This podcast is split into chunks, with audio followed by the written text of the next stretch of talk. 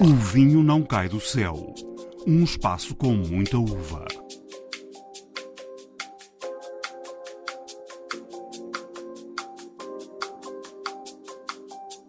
Se você vir aqui os Açores, toda a gente conhece o, o Frei Gigante emblemático. Foi uma nova geração que decidiu acreditar mais no potencial do pico para a produção de vinhos. Primeira vindima foi em 2011, eu disse que tinha que começar a jogar em casa, então fiz a primeira vindima na, na cooperativa vitivinícola da Ilha do Pico. Nós estamos no Lagi de Santa Luzia, que é uma zona património da Unesco. O Branco do Boas Tintas foi uma novidade, é o primeiro e único atualmente nos Açores.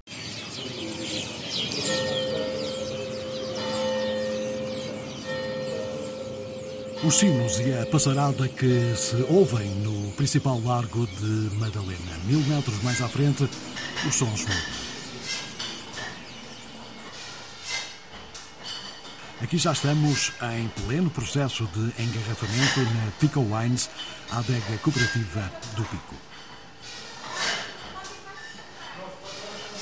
E é aqui que encontramos António Brito, enólogo residente da Pico Wines, que começa por falar das principais referências da cooperativa. O Frei Gigante aqui já, já, como o próprio nome indica, bem de Frei Pedro, né? Frei Pedro é uma homenagem a, a, esse senhor que nos trouxe as castas, o franciscano que trouxe as castas e começou a, a fazer os os seus, experimentos aqui na Ilha do Pico, primeiro na Silveira, onde, onde começou e depois passou mais para, para, esta parte da Madalena, começou a parte da, das vinhas e da plantação da vinha. Portanto, este vinho é uma homenagem a esse senhor e acho que é, que é um nome excelente, fabuloso. E aqui já é o Deo Pico, primeiro Deo Pico mais famoso do Pico, né?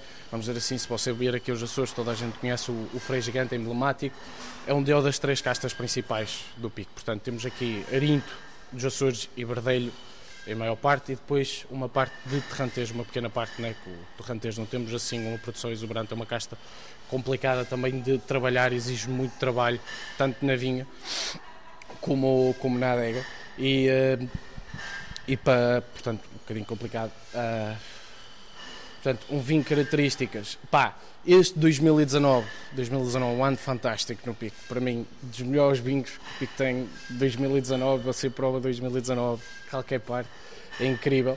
Uh, portanto, tivemos aqui, este ano foi marcado por chuvas. No verão tivemos ali, tivemos ali o, o agosto, com muita chuva que nos trouxe aqui muita, muita podridão. Até uma história caricata que eu sou Humberto que ele gosta muito de contar, que, que o Bernardo tinha vindo aqui dois dias e passando cinco dias, Humberto diz tens que picar, porque pá, está a chover torrencialmente e vamos perder a produção toda, isto está mesmo ridículo, foi mesmo muito mal. Uh, mas que depois tra traduziu-se num dos melhores anos, na minha opinião, que o Pico tem do que eu conheço também, e portanto fabuloso, é um bingo bastante equilibrado, fino e, e que sempre foi o freio gigante, mas este ano traz-nos uma complexidade que ele, que ele tem aqui, que vai nos trazer esta parte mais da casquinha laranja, mais a parte terroso que a podridão nos traz aqui e que fabuloso. E apesar de ser de 2019, pá, um vinho já com 3 anos, mostra-nos aqui uma acidez ainda bem vibrante, um vinho ainda bastante jovem para, para, a idade que tem. Ok, falemos um pouco da. Temos aí um recente lançamento, um espumante, o primeiro com dominação dos Açores. Qual é a história desse espumante? Ok, o, o, espumante, o espumante do Pico, pronto, o Bernardo quando chegou cá já, já tinha havido alguns experimentos antes, antes eh, nos anos anteriores, mas depois o Bernardo quando chegou cá, as características vistas desta da, da, das características do, das uvas que aqui com esta acidez vibrante, às vezes com, com baixo álcool, que também às vezes acontece. Ele olhando para a zona da Candelária, uma zona, zona fabulosa de uva que a gente tem, principalmente de Arinhos Açores, pá, começou aqui a imaginar e fez testes, primeiro com o 2016, aqui a imaginar, a vaguear um bocadinho e, e muito bem, incrível o que ele fez. E agora 2017, que nós fizemos um, um vinho base de Arinhos Açores, que hum, teve 4 anos em estágio, depois com as borras, e só em outubro de 2022 é que tirámos, fizemos o 10 goma dessas uvas e desse, desse vinho, peço desculpa, e pá, calhou um vinho muito fabuloso elegante acima de tudo, com, com umas notas muito ali notantes da segunda fermentação, mas ao mesmo tempo que nós procuramos também é ter aquelas notas de, de mar aqui presentes, de sal, de vulcânico, que ele, que ele, que ele tem bastante.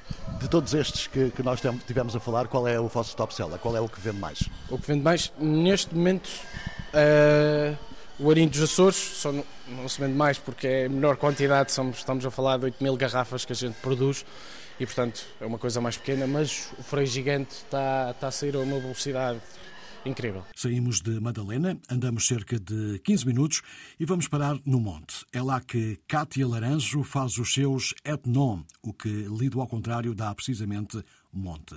É uma das mais jovens produtoras de vinhos da Ilha do Pico. Primeira vindima foi em 2011, eu disse que tinha que começar a jogar em casa, então fiz a primeira vindima na, na Cooperativa Vitivinícola da Ilha do Pico. Uh, no ano seguinte fiz vindima nos vinhos verdes, na adega Casa da Torre, uh, com o Gonçalo, em que já na altura o Rui Cunha que dava apoio da parte enológica. O Gonçalo gostou muito de mim e no ano seguinte convidou-me para ir para o Douro. Disse não é, não vai ser uma vindima tão fácil que é como nos verdes, que era tudo muito pacato, mas ia, ia para o Douro, foi a minha primeira vez. Uh, aí já fui para hum, o grupo Secret Spots, com, com o Rui Cunha, uh, em que adorei. E o, o Douro é, é, o melhor dos mundos, costuma dizer. É Douro e Açores. Uh, e depois, no ano seguinte, voltei segunda vez Douro com a Rita Marques, uh, do Conceito, que foi aí com a Rita que, que me apaixonei por enologia. A forma metódica como ela fazia as coisas, tudo muito certo, tudo muito coerente, coeso, uh, e nasce aí a minha paixão pelo, pelo vinho e a parte de enologia. Uh, nasceu em 2014. E quais são as grandes diferenças entre trabalhar no Douro e trabalhar aqui? O que é que sentiu? É sim, uh, primeiro uh, estamos a falar Douro, região uh, Porto, não é Porto vinho tinto, Açores não, Açores não é uma região de tintos, é uma região de brancos. Um, depois, dois patrimónios mundial da Unesco, não é? Ali há o impacto uh, dos patamares, das vinhas todas, do rio. Uh, Açores é, corrais, é corrais. É quem, quem aterra no pico e vê é muros e mais muros e, e verde uh, dentro daqueles muros. Uma viticultura extrema, enquanto no Douro há a parte mecanizada, não é? Açores, nada, zero mecanizado. É mão de obra, é mão humana, um, fatores, depois temos as condicionantes todas, quer o mar, uh, com os recios, que afeta muito as produções, quer depois os pássaros, porque depois é tudo protegido, não, não, não podemos matar nada. Um, não é fácil. Neste, agora estamos a entrar no, no fator que é há muita vinha e não há mão de obra. Eh, como no Douro, devem estar a passar também pelo, pelo mesmo processo. No entanto, estamos aqui com no, no, no vinhas sem, sem, sem, corrais. Não é muito habitual a ver aqui no, no Pico. Não, não é muito habitual. Uh, estamos numa vinha uh, que era a vinha onde eu cresci com o meu pai uh, e que foi uma vinha feita antes da paisagem da cultura da vinha ser património mundial da Unesco, ou seja, uma vinha anterior a 2004, em que na altura, e aí como todo o nosso país sabe, os problemas políticos e burocráticos, uh, subsidiava-se para se tirar os corrais e plantar em, eh, em, extensão, como se faz, por exemplo, no Alentejo. Temos agora aqui a condicionante por estar desprotegido. Uh, mar, uh, rocios, não é? Ventos, em que a proteção que o humano cá conseguiu foi uh, plantar árvores e com isso criar um, uma frente para essa proteção. Uh, se bem ainda não tenho, quero meter uns corraizinhos, mas só a dar à volta, porque é preciso muita pedra para fazer esses corrais. A Cátia passou também pela Açores Wine Company. Foi importante essa passagem? Aprendeu muito ali ou não? Sim, sim, eu, eu costumo, e continuo, tenho uma boa relação com a Azores Wine Company. Um, foram cinco anos em que cresci imenso uh, a nível de, de gestão e, uh, e, lidar com pessoas, gerir pessoal, uh, parte de inologia estava todo ao, ao meu cargo. Um, mas sim, foi, foi, ótimo, foi ótimo trabalhar. são vinhos fantásticos. o António é, é, um professor, quer a nível de história, quer em termos de. Um, a metodologia do vinho é um bocadinho diferente. Tanto que eu, vinha da Rita, que era tudo muito certinho. Uh, já o António queria fazer experiências que eu dizia, ele é que manda, não sou eu. Portanto, eu faço só aquilo que me mandam. Uh, e depois, quando comecei para mim, aí podia, podia explorar uh, a minha vertente à Cátia, não é? O seu primeiro vinho, vamos falar sobre ele. É relativamente novo, tem, está a fazer dois anos, pai, se a memória não me falha.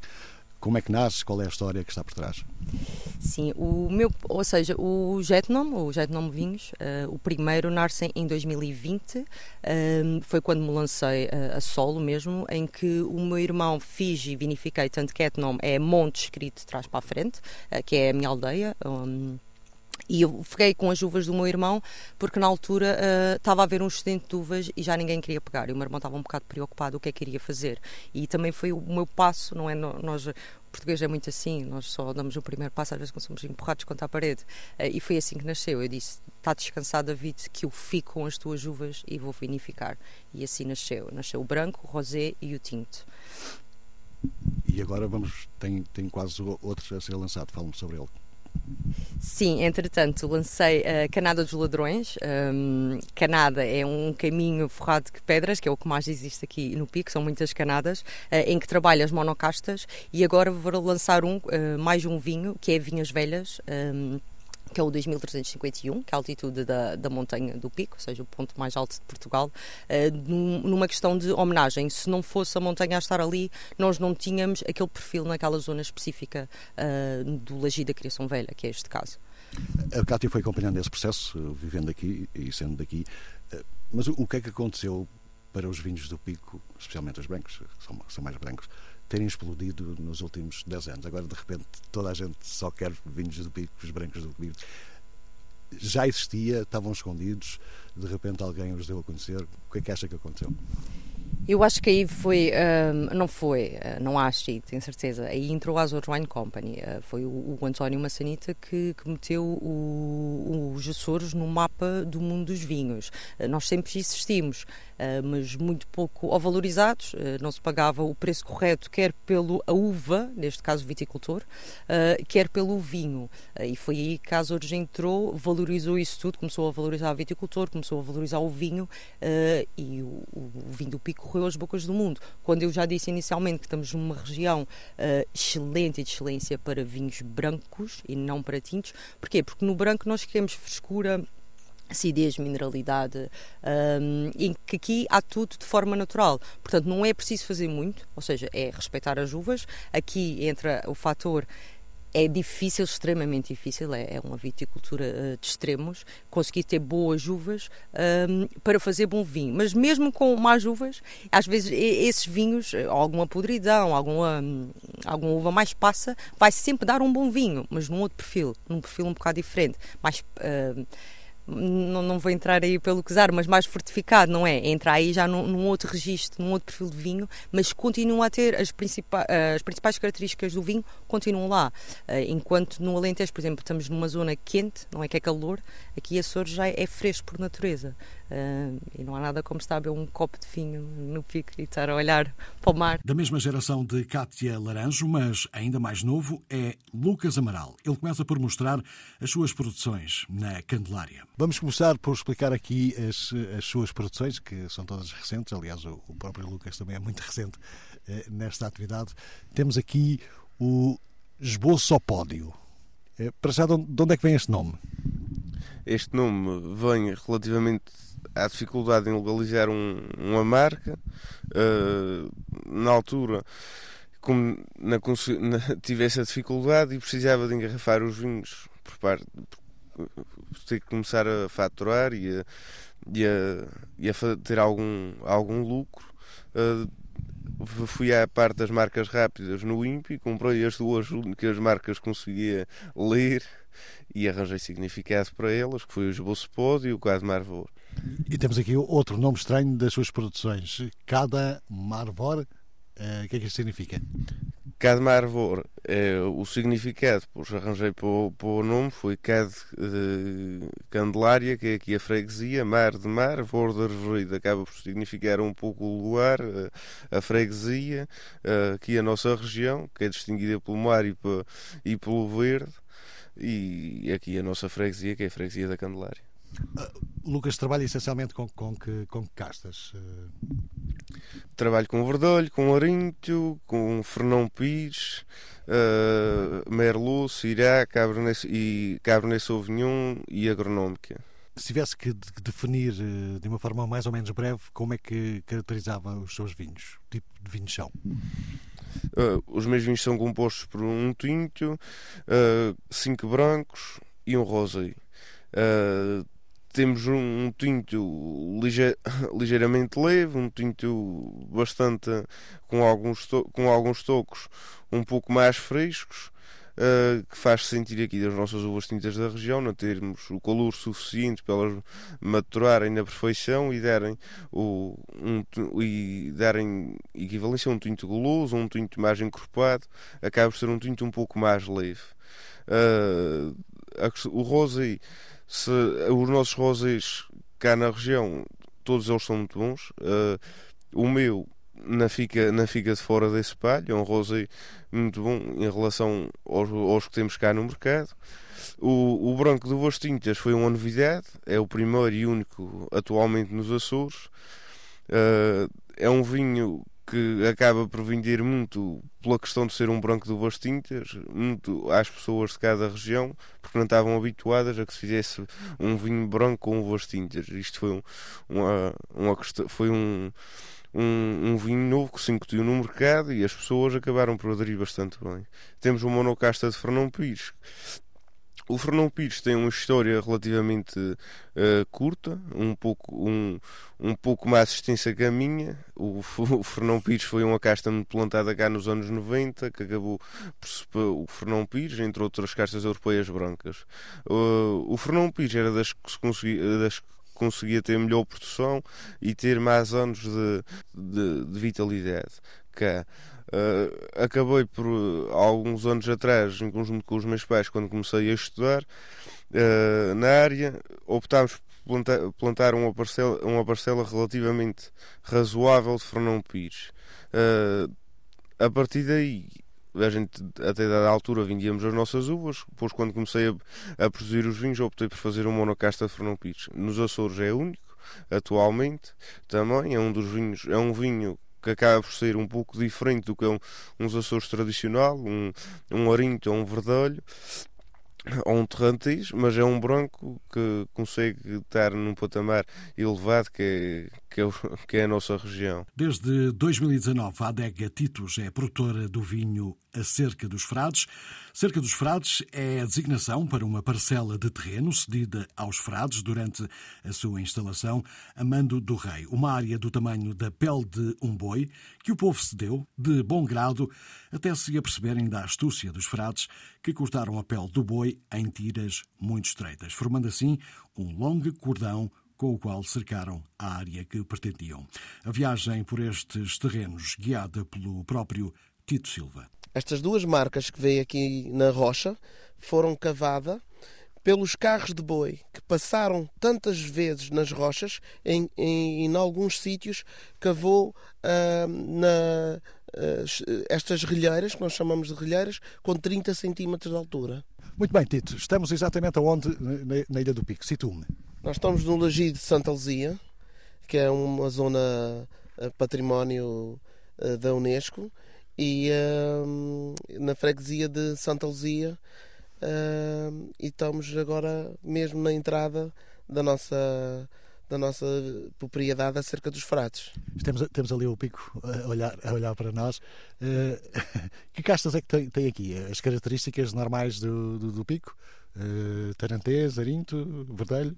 Sim, temos, uh, só trabalhamos com as, uh, as três castas autóctones, pelo menos com estas três, que são o Arinto, o Arinto dos Açores, o Terrantês do Pico e o Verdelho.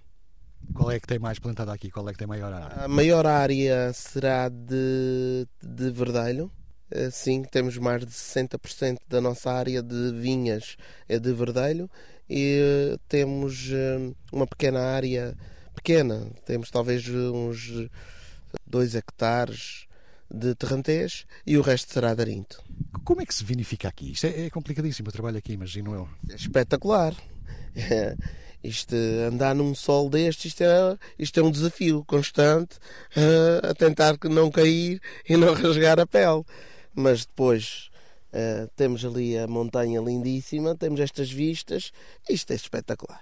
Quando é que nasceu a história? O que, é, porquê é que lhe apeteceu fazer vinho? Uh, não me apeteceu fazer vinho. Apeteceu-me foi uh, uh, onde estamos agora, há uns anos atrás, havia uma tableta a dizer vende-se. E este terreno não era meu, era um terreno que dava acesso ao terreno lá em cima, onde vê aquelas árvores, acesso ao terreno do meu avô. Um pequeno terreno com 7 mil metros quadrados. Nem chegava a um hectare de, de terreno. E dizia vende-se. E entretanto, uh, bateu-me qualquer coisa que disse: pá, eu vou ficar sem o acesso ao terreno do meu avô. Uh, falei com a mulher, entretanto ela concordou e comprámos este terreno que estava cheio de árvores na altura, não era nada disto, e pra, uh, ficou assim.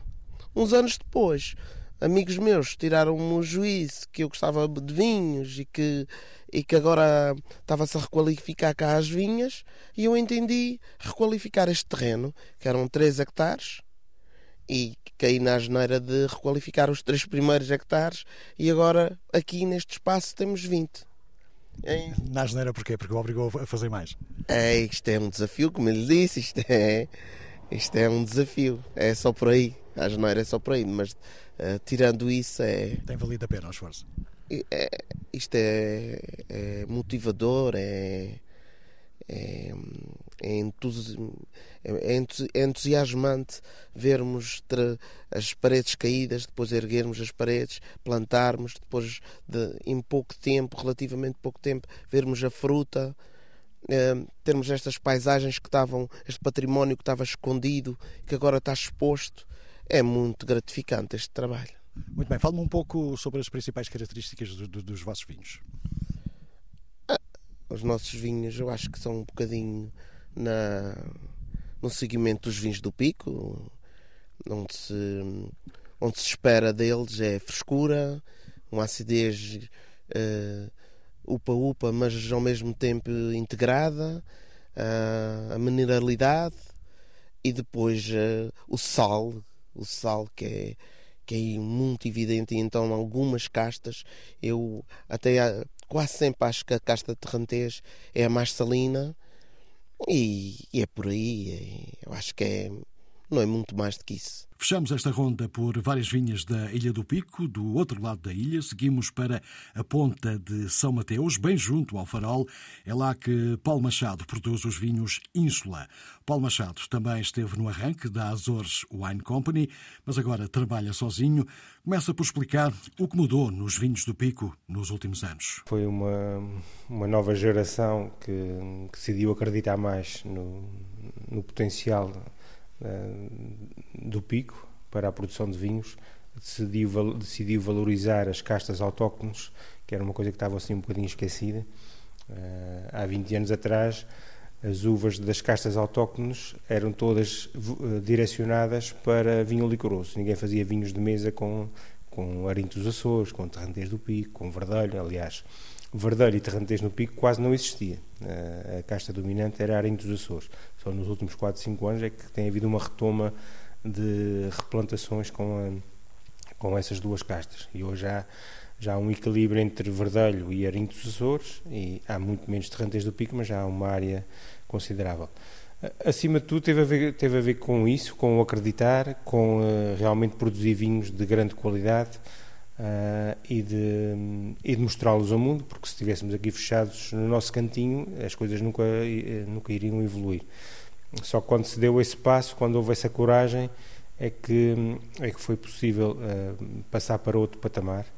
Uh, claro que isso tem que estar associado à qualidade, tem que, ter, tem que estar associado a, a, fazer chegar os vinhos aos sítios certos e isso é que levou a que hum, houvesse um aumento do reconhecimento e isso traduz-se em aumento do preço dos vinhos, aumento do, do, preço que se paga pelas uvas ao produtor e só isso é que faz a máquina andar. Portanto, a qualidade estava cá, mas estava escondida, estava, estava tapada de alguma forma e depois alguém destapou. Sim, a qualidade estava cá. Basta, basta pensar que uh, antes da chegada do Oídio e da Filoxera, esta, esta ilha já teve cerca de 10 mil hectares de vinha. E isso tinha que ser por uma razão. Não é porque era fácil trabalhar aqui. Aqui é muito difícil produzir uvas nestas condições. Não há, não há mecanização, é impossível tê-la. Uh, são solos extremamente pobres, difíceis de, de, de, trabalhar, até de circular no meio das vinhas. É, é um ambiente muito hostil. Uh, e se fez tanta, tanta vinha nessas condições, é porque o produto daqui tinha que ser de excelência. Uh, e, e, quando se passou a acreditar mais na, no potencial, é que realmente foi possível dar o salto. Essa dificuldade de trabalhar as vinhas, que são de facto muito complicadas, aqui no meio dos corrais e no meio do, dos, dos, terrenos de, de lagido e de, e de biscoito, pode estar de alguma forma na origem de, dos preços que muita gente considera um pouco altos dos vinhos do, do, do pico? É sim, é, obviamente que sim, não é? É, é só pensar que uh, todas as vinhas estão, uh, ou praticamente todas, estão rodeadas de muros de pedra uh, de, de 4 em 4 metros, de 5 em 5 metros. é impossível mecanizar. A densidade de plantação é super baixa.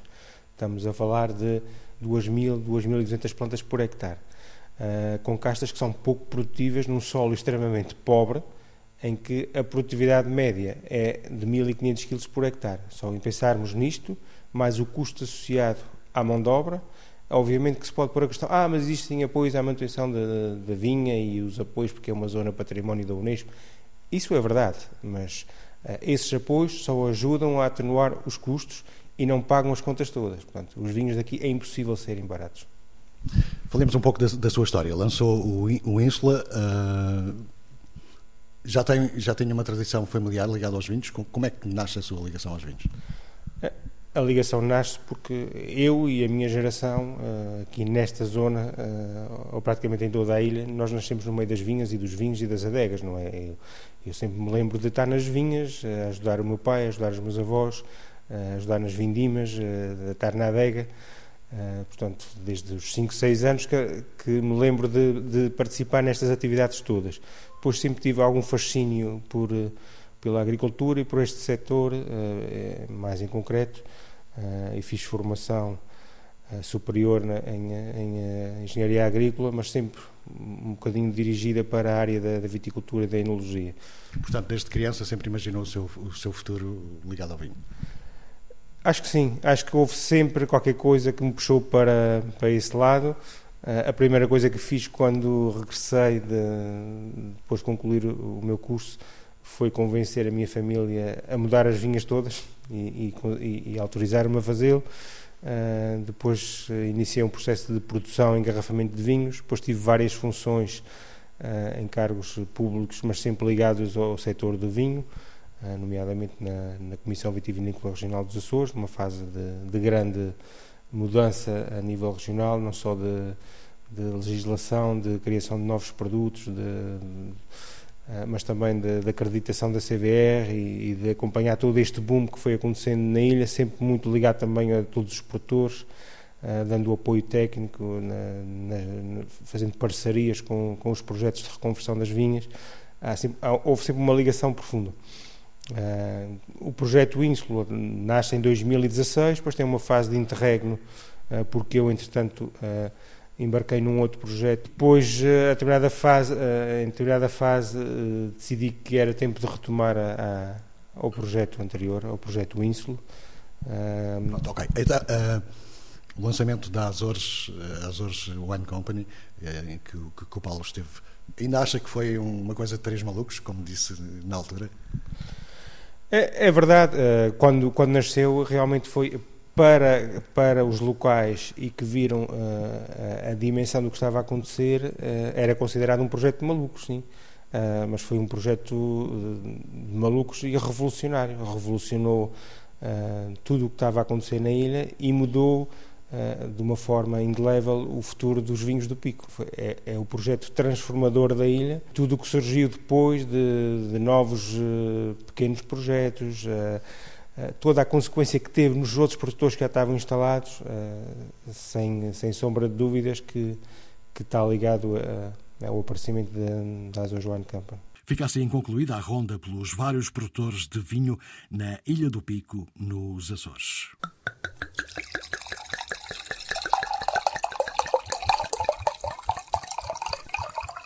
O fim de semana que passou ficou marcado por mais uma edição de A Essência do Vinho. Aconteceu, como é habitual, no Palácio da Bolsa, no Porto, a reportagem de António Jorge. É o mais popular encontro da cidade do Porto. A Essência do Vinho, 19 edição, voltou ao Palácio da Bolsa com mais de 4 mil possibilidades de prova. Esta incursão pelas regiões permite raras experiências.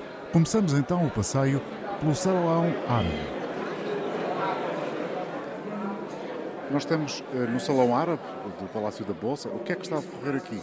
Olha, está a decorrer uma, uma prova que lhe chamamos uma prova histórica de Alvarinhos. Quem é o protagonista desta, desta aula? Dois, eh, dos, hoje em dia, dos, dos melhores sommeliers do nosso país, eh, sommeliers premiados, que é o Manuel Moreira e o Rodolfo Tristão com Nuno Pires, diretor e fundador da Essência do Vinho, que este ano está na 19 edição, a pôr legendas neste som de fundo até agora, podemos concluir que a Essência do Vinho está aqui a cumprir a sua função.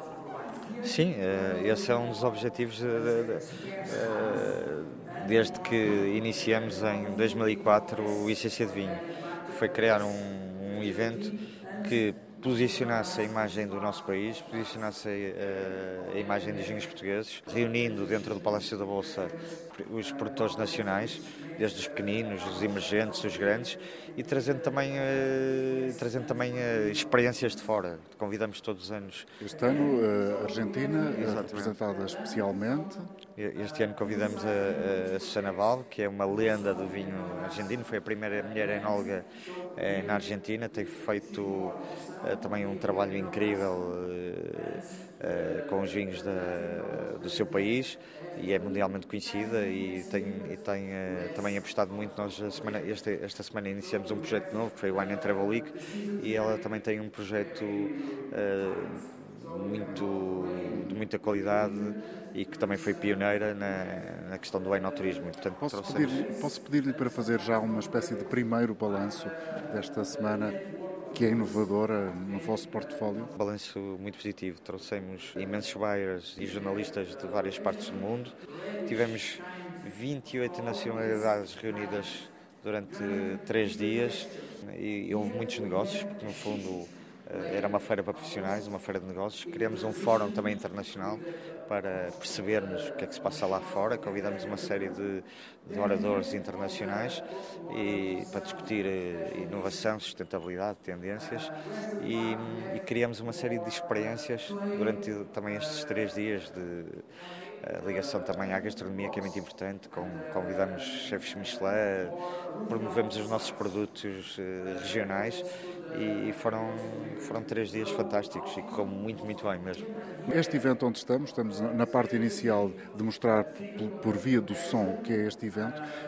Que números tem este ano? Nós temos uh, cerca de 400 produtores presentes, temos perto de 4 mil uh, vinhos em prova livre para, para, ser, para, serem provados por quem nos visita. este ano trouxemos o José Penin, que é um crítico mundialmente um conhecido, que tem o guia famosíssimo o Guia Penin, que, apesar de, ser uma pessoa que já tem uma experiência e uma idade que é super atual e, e vai-nos mostrar as regiões emergentes eh, espanholas eh, ligadas ao vinho. Mais adiante, fechada a porta do Salão Árabe, troca de dois dedos de conversa à volta das estrelas da Niport com o diretor-geral José Teles. As estrelas que nós temos aqui para apresentar são, de facto, os vinhos da, da, da, do Dão, eh, os Quinta da Lomba, Branco Quinta da Lomba, eh, os dois Garrafeiras 2016 e, digamos, eh, os, nossos, os nossos vinhos de, de eleição da Bairrada, os Poirinhos e o Lagar de Baixo, que se nos se perguntarem qualquer pessoa da Nimpor qual é a melhor casta portuguesa, nós dizemos Baga. O que é que dizem já agora? Porque acreditamos na Baga, porque é uma Baga difícil, é uma casta muito difícil de trabalhar, é trabalhada num terreno também muito difícil, é calcário, portanto mas é aquela que nos dá mais gozo de trabalhar. E é uma casta, eh, enquanto que a Touriga Nacional é uma casta que, quando é colocada num lote de vinho, eh, ela predomina e abafa todas as outras, a vaga fala por si. E, portanto, não, eh, é, uma, é uma casta que, que nós gostamos muito. Para terminar, sobre os nossos vinhos, depois temos sempre, digamos, os vinhos do Douro. Os nossos vinhos do Douro, que são os redomas, os eh, os redomas, os batutas, os charmes estão todos aqui disponíveis para qualquer pessoa queira provar. Outro perfil de produtor, uma adega do Dão de Penalva do Castelo com Luís Cabral. Somos uma adega com cerca de mil sócios, em que os, todos os sócios metem lá as uvas, tratam bem de, tanto das vinhas deles, por isso é que temos estes vinhos de qualidade onde temos ganhos, ganhos uh, bastantes prémios ao, ao, longo do ano. Neste momento, neste momento somos a, adega, a maior adega da região do Dão. O que é que quem prova diz habitualmente dos vossos vinhos? Faz necessariamente comparações com outros sabores que vão provando ao longo do caminho? Olha, o meu espanto que eu faço já faço férias todos os anos, estou a Essência do Vinho, estamos no Dão Capital em Lisboa, é, grandes escolhas, em Lisboa vou. Percorre as capelinhas todas? É, das, é, dos eventos de vinhos eu tenho a adega tem estado presente praticamente em todos. E o feedback das pessoas é pessoal, as pessoas ficam admiradas com a qualidade dos vinhos que a adega tem.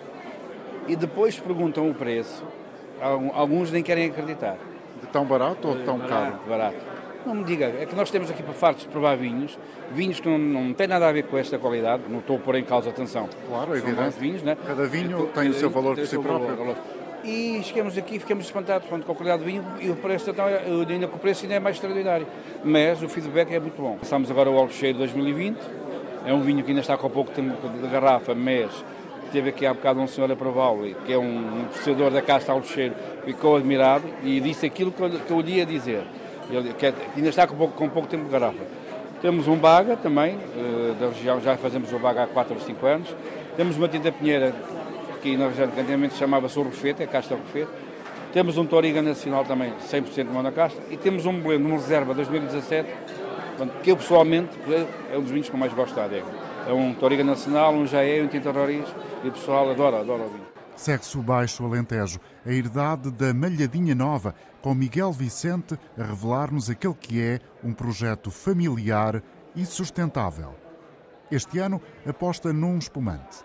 Brut Natur Rosé 2016. Um espumante criado, portanto, a partir de uma experiência. Correu muito bem em 2016. O espumante está a ter uma grande aceitação no mercado. De um espumante premium, com 60 meses de estágio em garrafa, uma bolha fina e um espumante mais gastronómico, mais sério e, portanto, acho que deveria estar em qualquer mesa que se preze. Com o espumante de Albernoa, fechamos esta celebração da essência.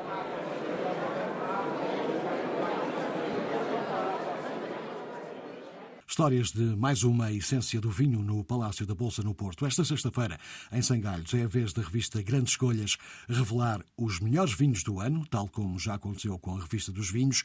A respectiva apresentação fica por conta de João Gueirinhas, da revista Grandes Escolhas. É o regresso, eh, digamos, eh, presencial dessa festa, porque nós nunca deixámos de eh, atribuir os prémios. Os últimos dois anos, devido aos motivos que são conhecidos, a cerimónia foi sobretudo online online com a presença de muitos poucos convidados. Agora vamos retomar outra vez no centro do país, portanto em Sangalhos, no Velódromo, o Centro de Rendimento eh, da Nadia, eh, uma cerimónia que prevemos que temos cerca de 800 e tal pessoas, que representam praticamente todo o universo do mundo do vinho português e também da restauração, da, eh, das lojas, do comércio, e onde, mais uma vez, com base no balanço que fazemos do ano, fazemos sempre um balanço no fim do ano, em que vamos ver o que é que provamos, o que é que gostamos mais, e então uh, damos um conjunto de prémios. Uh, os prémios são, sobretudo, para vinhos, nos quais vamos eh, dar cerca de uh, o que chamamos os melhores de Portugal, que são vinhos em cada uma das regiões. Eh, portanto, distinguimos os vinhos que mais pontuamos e que mais gostamos em cada uma das regiões vitivinícolas eh, do país. São quase 200 vinhos que são premiados dessa forma, eh, espalhados por todo o país e pelas ilhas. E depois fazemos uma seleção ainda muito mais rigorosa de escolher os 30 melhores vinhos do ano, independentemente da categoria. É uma festa que está marcada para este dia 3 de março. E assim chegamos ao fim de mais uma edição de O Vinho Não Cai do Céu, críticas e ideias e sugestões podem ser enviadas para o e-mail alexandre.david.rtp.pt. Saúde e boas provas.